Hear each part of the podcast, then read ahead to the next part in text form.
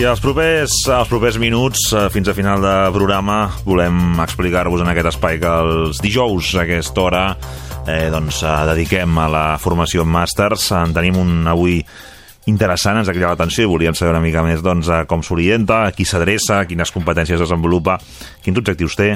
En definitiva, és el màster en gestió econòmica en entitats esportives i ens acompanya el doctor Xavier Triador, professor titular de la Universitat de Barcelona, escrit al Departament d'Economia i Organització d'Empreses en l'àrea d'Economia i Organització d'Empreses, és doctor en Ciències Econòmiques i responsable de l'àrea de gestió i direcció d'empreses.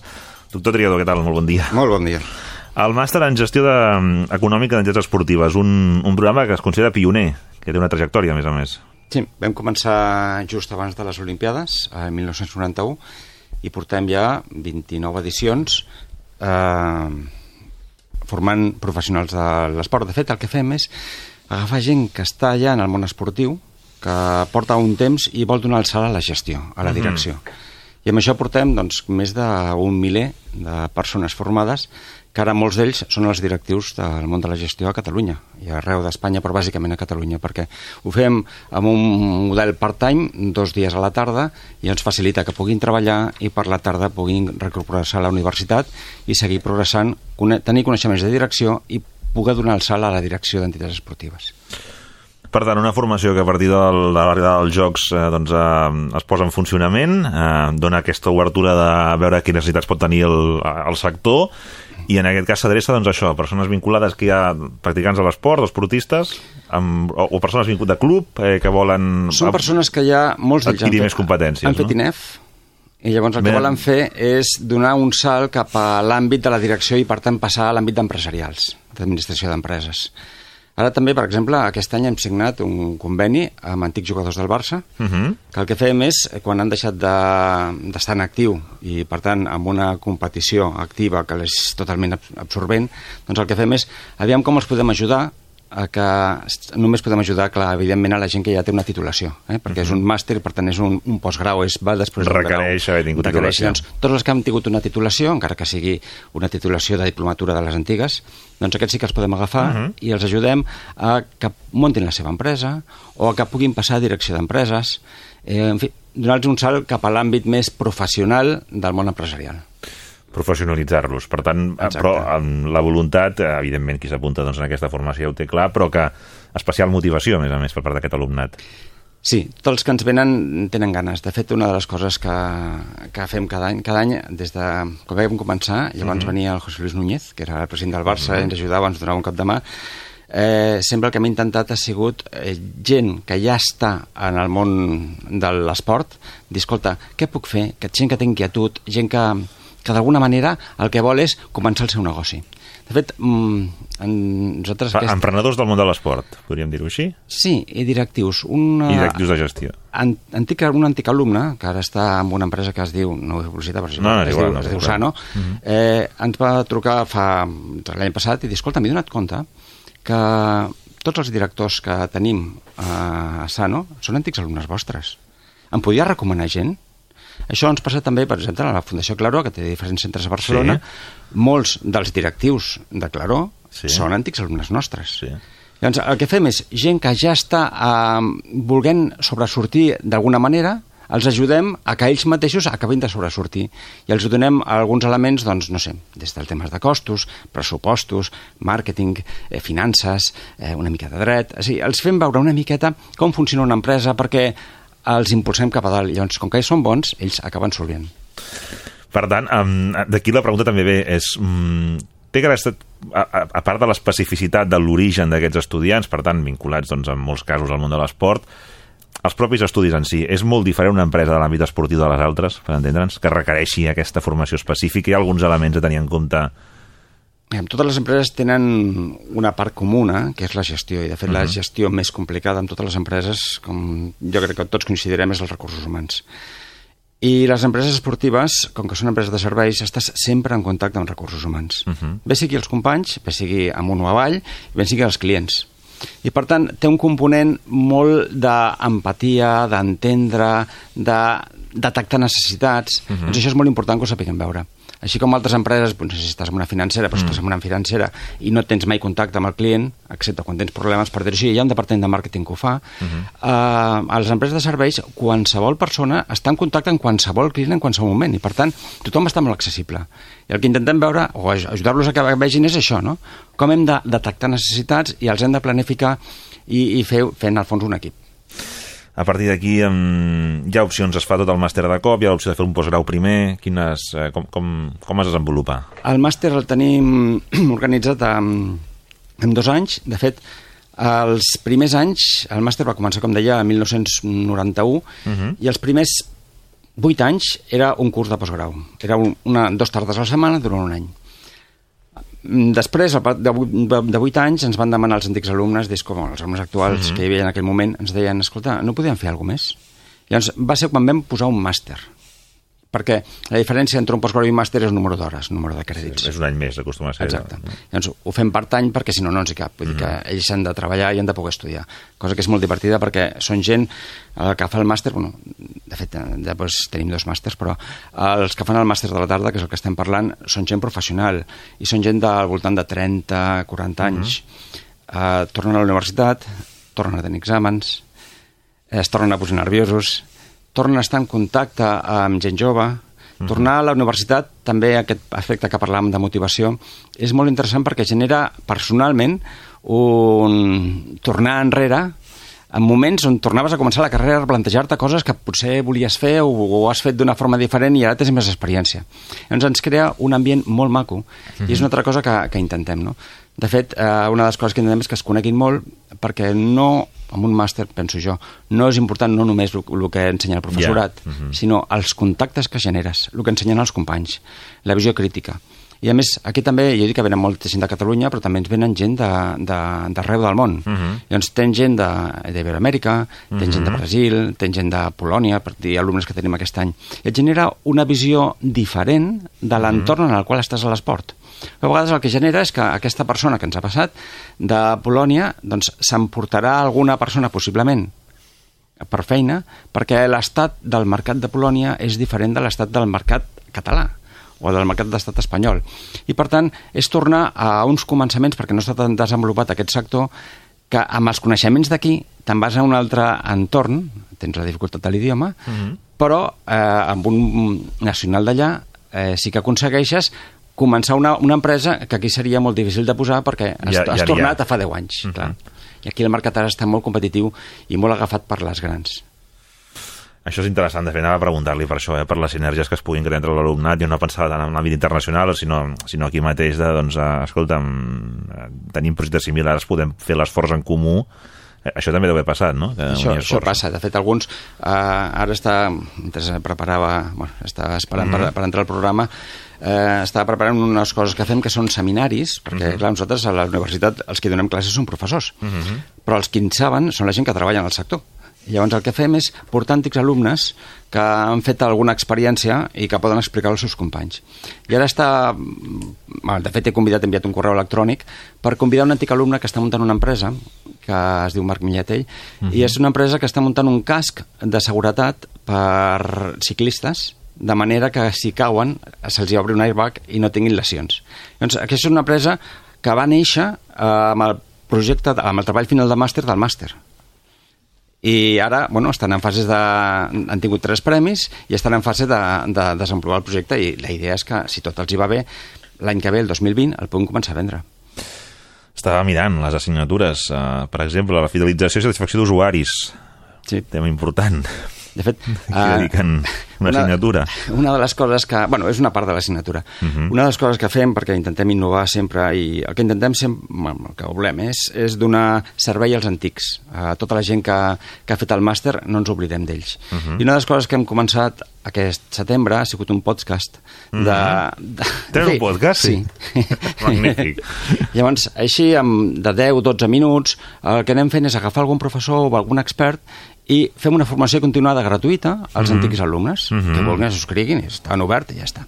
De fet, el que sortirà ara... Tenen, mantenen com una comunitat amb els antics alumnes. Exacte, això és el que intentem, mm -hmm. fer una comunitat d'alumni. De tal manera que això ens va bé, perquè si algú busca feina, nosaltres eh, els enviem un mail als, als que sabem que busquen feina, ho ens han dit, i si es posen en contacte i un es fitxa l'altre, doncs genial, un favor que fem. Llavors, en aquest podcast el que, el que, el que treballa, bueno, el que explica el Pedro Hidalgo, uh -huh. explica tècniques de màrqueting per, per fidelitzar clients. I així, poca cosa, a poc a poc, coses que expliquem a classe, també ho posem actualitzadament a tots els servidors dels alumnes i de tota la comunitat. Hi ha un altre àmbit que ara m'hi fixava amb la documentació dels companys que en passen als seminaris que van organitzant.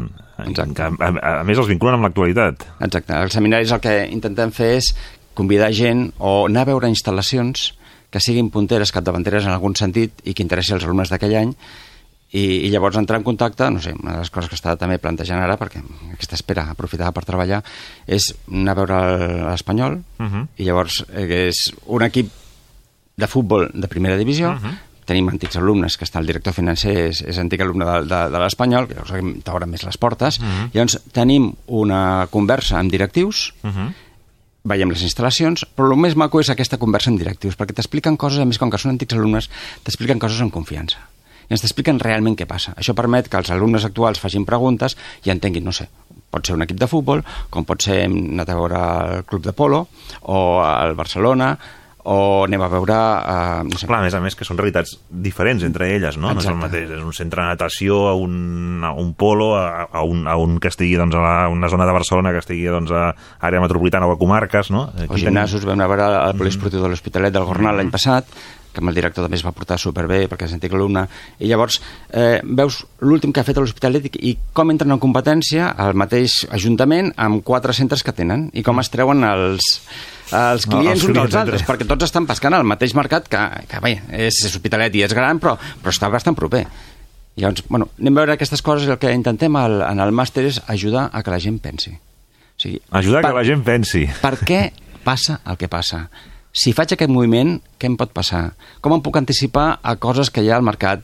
Quina demanda no està coberta? O sigui, aquest pensar sobre la feina que fas és el que entenem que és professionalitzar. I si a més et donem algunes eines que t'ajuden a entendre millor i a treballar millor això, doncs t'ajudem a que progressis. Això és el que intentem fer al màster, ajudar la gent.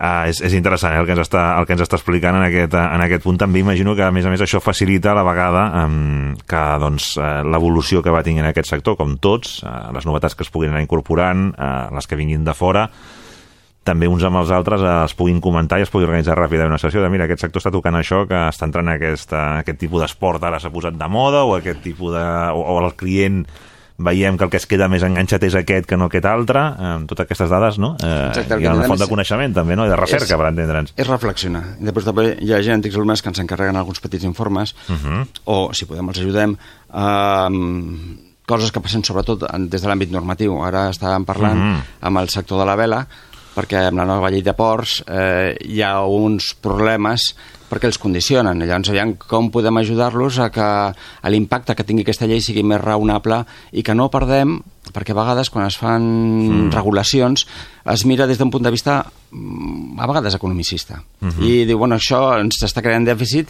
doncs aviam com podem que no ens provoqui dèficit. Però clar, hi ha uns aspectes, que és el que estàvem veient, uh -huh. de l'anàlisi cost-benefici, de quins beneficis està portant des d'escola de veles, de promoció uh -huh. de l'esport, com valores tot això. Llavors, aquest tipus de, de coses també les fem des del punt de vista de recerca. Ah, Vostès s'adrecen a la gestió d'organitzacions econòmiques, no, no, no àmbit administratiu, però sí que també entenc que a vegades pot passar que hi hagi determinats exalumnes que doncs, eh, entrin en regidories d'esports, eh, entrin al sector públic, en també, tenim, en tenim.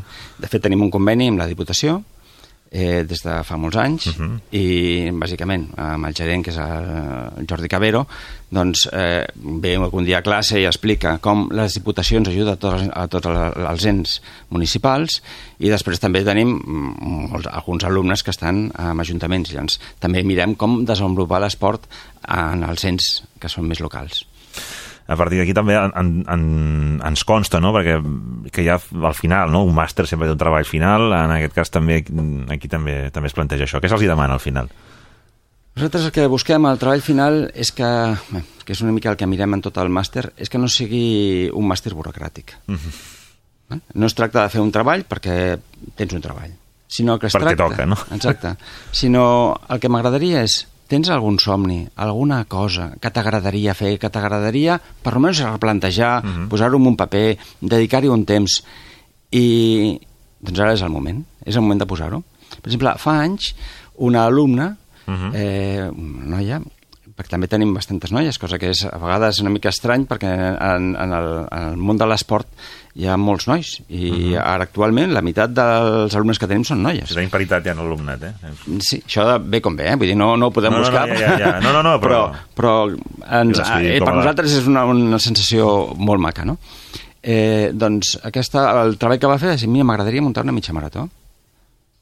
I vam, vam muntar la mitja marató, mm -hmm. és una, més un esdeveniment, i quan va acabar, diu, escolta, ella és de Sabadell, va dir, escolta, eh, creus que podríem això... Diu, sí, home, sí, intenta-ho. I va anar a parlar amb l'Ajuntament, la mitja marató de Sabadell que es corre, és fruit d'aquest treball, d'aquesta tesina. Perquè llavors, evidentment, després va canviar. Però va anar amb un projecte i va ser el detonant de que es comencés un projecte segueix actualment viu, evidentment ha canviat, perquè va canviar quan entren les entitats, quan entra la, la policia municipal, mm. quan entra l'Ajuntament, però tens un, un inici. Doncs d'això es tracta, no? O de remodelar, o a vegades gent que li agradaria mm, pujar dintre la mateixa empresa que ja està, que ja es troba prou bé, o a vegades iniciar un negoci propi, mm. doncs escolta, anem a veure com ho pots fer, i és la carta de presentació perquè des de direcció diguin, vale, ok, tira-ho endavant. Uh -huh. I això és el que intentem, no? que, que siguin un munt d'hores que serveixin per cada un dels alumnes. Amb això també ens passa que nosaltres en aquest màster no volem més de 20 alumnes, 20 alumnes, màxim. perquè nosaltres fem això a més a més. Quan acabem de treballar a la facultat, per dir-ho així, a les tardes ens quedem una mica més dos dies a la setmana i treballem. És un no? sumatori que tenen a la Exacte. tasca habitual. De fet, el preu que tenim en el màster és un preu molt barat, uh -huh. perquè el que volem és que siguin els mateixos que es puguin finançar i siguin els mateixos que puguin progressar. Sigui, no, és un màster que costa mm, arriba a 2.000 euros cada any. Uh -huh. 4.000, 5.000 euros, que no arriba a 5.000 euros en total. I per tant és un màster relativament barat i, i ho fem molt bé, però que s'ho puguin pagar, que els que serveixi per ells. I per tant tenim gent molt motivada i gent que vol progressar. Això ens fa que a mig termini siguin gent que puja molt i que els hi va molt bé, perquè el que busquen són coses que després aprofiten, perquè s'ho financen ells, mm -hmm. perquè els hi fa il·lusió i perquè és un repte per ells. Considera que la persona doncs, això que, ha estat, eh, que, és, que ve d'origen esportista o amant del món de l'esport eh, té una, unes característiques pròpies especials a l'hora de formar-se? Sí. Sí, la gent que ve de l'esport, per mi, eh, és gent molt noble, en general, no?, evidentment, és gent que li encanten els reptes, li encanta jugar, és molt competitiu, Això anava, aquesta competitivitat. I ben això- entesa, en aquest cas, a jugar-la a favor. Sí. I, I, per tant, a l'hora de donar classe també has de jugar en, aquests, en aquestes normes, perquè és les normes que ells entenen. O sigui, quan és una cosa que és tediosa, burocràtica, sistemàtica... No van a perdre el temps, digues. els hi, es queden una miqueta lluny. En quan poses una mica de, de gamificació, de joc, de repte, es creixen. I ens, ens ho passen molt bé a classe, perquè són gent més gran, són gent que, que, té, té, que té coneixement i, i pot jugar amb ells, i ens va molt bé també fer casos. Perquè llavors agafen el repte d'intentar buscar una solució. I llavors és quan intenten agafar els coneixements que els hi dones, aplicar-los, i llavors és quan aprenen. Llavors, la veritat és que és molt agraït, acabem dos dies a la setmana, a les 9 i mitja eh, del vespre, eh, i alguns, he tingut alumnes que després se'n anaven a Girona, cosa que per mi, o, o se'n anaven a, a Tarragona, no? Eh, doncs, No, dir que dedicaven hores i temps i interès, i no? tenen família. Uh -huh. I després, com deia abans, també passa un, una, una, un efecte molt interessant, que és que alguns, clar, tenen fills que estan en edat escolar i quan tenen exàmens, els fills els pregunten, papa, què tal l'examen, no? que sempre és... És una experiència interessant per ells. Normalment van bé. I ja està. Tenen um, molta demanda, què demanen el, per, per, quan, o sigui, quan l'alumne, les peticions per, a, per apuntar-se, diguéssim, han de deixar gent a fora, eh, ho dic perquè també qui s'ho plantegi, si s'ha de... El que demanem si, és, Si, si s'ha de eh, moure ràpid, diguéssim. Eh, bueno, tenim demanda, normalment, ja et dic, agafem 20 i potser tenim unes 60 persones. Sí, hi ha gent que queda fora, eh? Gent que queda fora i gent que a vegades també queda per un altre període. Mhm. És a dir, bueno, aquest any no entres, però l'any que ve sí, perquè et falta, doncs mira't això, mira't l'altre... Acaba de completar per aquí, no? Exacte. Llavors, el que demanem també és que vinguin, que puguin venir a, a les, totes les classes. Mhm. bueno, el que demana la universitat és el 80%, normalment ens venen a, a De presencial, eh? És un màster presencial. Presencial, Mhm. cosa que a vegades, dius, escolta, podem fer online? No, online tenim altres coses, però si vols formar-te, conèixer... Això que, està, això que conèixer- m'estava dient, eh? Aquest, aquest mm, parlar, posar-se a cara, reflexionar conjuntament... És un altre estil. Sí, o sigui, si és una cosa molt concreta, a l'online et funcionarà molt bé. Mhm. Però tu ja en saps i vols progressar, o vols fer una introducció. Però si vols tenir una mirada una mica més completa de diferents àmbits, que és el que fem al màster, de diferents d'empresa, necessites temps, conèixer, discussió, veure la cara... Llavors, necessitem, eh, demanem més que, que puguin venir. I que puguin venir el que fem és demanar una carta del seu cap, Uh -huh. que el recomani, perquè d'aquesta manera també li està donant implícita o explícitament el permís perquè dos tardes a la setmana pugui estar Això de, està bé. de 6.30 Això a està ben 9.30 vist, no? També suposo fora també. i pugui venir a la universitat. També suposo que això en l'àmbit empresarial suma, no? Eh, Tenir, que, tenir gent amb aquesta inquietud, no? Exacte. Llavors així també els SACAPs saben que és algú que vol progressar i, bueno... Que poden estirar és- i plantejar-se coses. També és una, és una ajuda que els hi fas. A més, a més també eh, personalment o comercialment, el CAP també es coneix. Mm. -hmm. I llavors mira quin màster ets i, per tant, també fas una tasca de màrqueting que a nosaltres ens va bé. Clar, entenc que en aquest punt eh, pràctiques en si ja estan treballant, no? Eh, per tant, Sí. no sé com ho articuleu, això. Donem pràctiques als alumnes que venen de l'estranger. Uh Mhm. -huh. Aquest que et deia que en tenim brasilenys, polonès... Aquests, si podem, els hi donem unes pràctiques amb la mesura que puguem, perquè, clar, a vegades l'idioma que tenen tampoc és tan desenvolupat com per... Però si podem, els ajudem perquè així també generen uns ingressos i amb aquests ingressos els ajudem a pagar uh Mhm. -huh. l'estada més el màster. Quin percentatge ve de fora normalment? Un... En teniu un 5 per entre més? De, depèn de l'any. Aquest mm. any tenim 7 persones de 21 mm. alumnes que tenim a... I per tant, eh, ja és un volum interessant. Ja per anar acabant, però vaja, l'estat del sector a nivell d'empreses esportives a, a casa nostra com el tenim? Tenim un sector molt interessant i que s'ha desenvolupat molt. Jo crec que en els últims anys, i ho comentàvem el dia que vam fer la inauguració amb una taula de directius, eh, ara no hi ha diferència pràcticament entre un poliesportiu municipal i un poliesportiu d'àmbit més privat, perquè entres i tots són d'alta qualitat. És un sector que hi ha molta competi competitivitat i la gent s'ha posat al dia. Uh -huh. Jo penso que el que falta ara és acabar de professionalitzar. Uh -huh. O sigui que una de les vegades, un dels problemes també que ha passat aquí és el low cost, no? uh -huh. que és un sector que ha entrat amb low cost i el low cost vol dir que si no tens ingressos pots pagar poc. Uh -huh. I el que ens interessa a nosaltres és que el professional vingui format però després pugui sobreviure. Uh -huh. Que no tingui que estar fent quatre treballs, quatre miquetes, perquè poder sobreviure, no? Llavors, tingues un treball bo, o dos, perquè a vegades pots tenir un pel matí i un per la tarda perquè no dona per tant, però, però dedica-t'hi professionalment.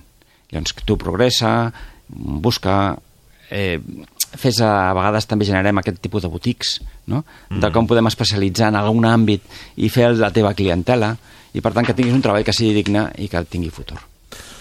Doncs la, li agraeixo, li agraeixo moltíssim que ens hagi acompanyat al matí a Ràdio 4, crec que ho ha explicat a més a més molt, molt bé i molt didàctic, per tant, eh, moltíssimes gràcies al doctor Xavier Triador, eh, director del màster, responsable del màster en gestió econòmica d'entitats esportives de la Universitat de Barcelona. Moltíssimes, moltíssimes, moltíssimes gràcies. Suposo que per, a través de web es pot accedir a la informació Sí, uh, si de entren, UB i poses a Google, que és la, la, la cosa més, més, més senzilla, poses el nom del màster i les emissions quan comencen, a partir de quan poden curs que ve, imagino... Comencem el, el màster el comencem el mes d'octubre i a partir de juny ja comencen les emissions. Moltíssimes gràcies. Moltíssimes gràcies a vosaltres. Nosaltres tenim per davant el matí a Ràdio 4, ja anem enllestint avui, uh, ja, ja sabeu que demà ens hi tornarem a posar quan en punt siguin les 7 del matí. Per demà, ten, aquesta setmana, eh, hem canviat eh, l'horari del cafè d'idees de la Gemma Nierga en relació als divendres. Eh, no va, haver, no va haver-hi cafè dimecres, sí que el farà demà, en aquest cas, en qui va ser eh, conseller de Justícia, Carles Mundó, que ha publicat un llibre, i per tant, doncs, eh, Gemma Nierga podrà conversar amb ell a partir de dos quarts de nou, i ja després nosaltres aquí farem l'anàlisi polític amb Toni Bolaño i Sara González de Nació Digital per analitzar-nos des de diverses perspectives la- l'actualitat del, del moment i amb tot això doncs, a continuar al Matí Ràdio 4 on tancarà l'anàlisi, ja sabeu, del Rafael de Ribot anàlisi de tancament de la, de la setmana. Que vagi molt bé, que acabeu de passar un magnífic dijous i demà quan en punt siguin les 7 molt més matí Ràdio 4. Us esperem. Adeu.